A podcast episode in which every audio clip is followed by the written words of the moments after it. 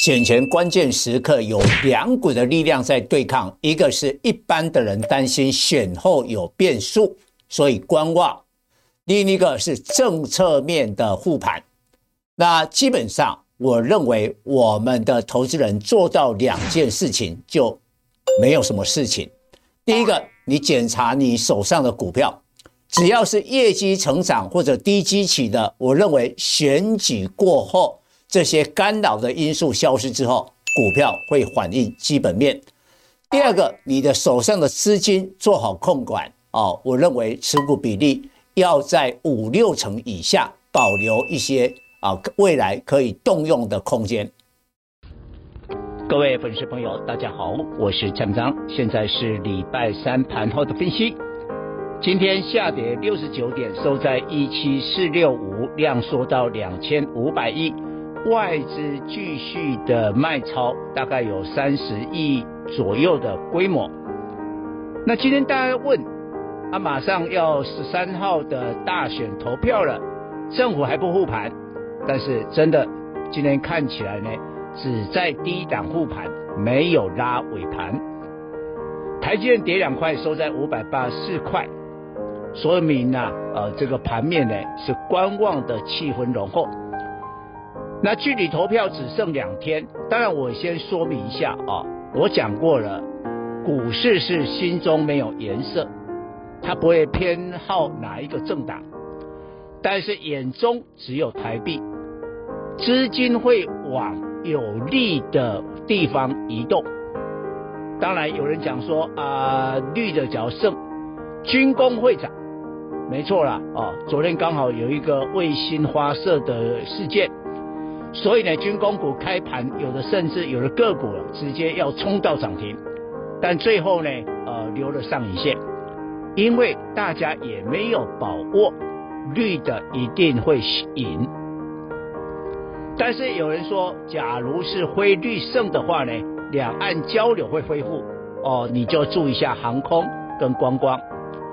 我认为这样的一个选股的逻辑呢，只是选后的短线。也许就下礼拜一啊，那两天。但是呢，长期而言还是要看整个外在的经济环境，美国股市的走势啊。台湾最在乎是美国，尤其科技股的多空方向。那我们选后的话呢，美国科技股就要公布财报了哦，这个才是真正的关键啊。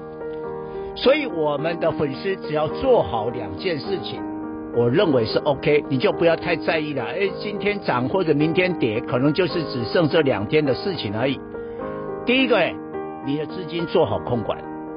我自己的会员呢，也下达了资金控管的命令啊。我们保留一点资金，因为很难讲啊。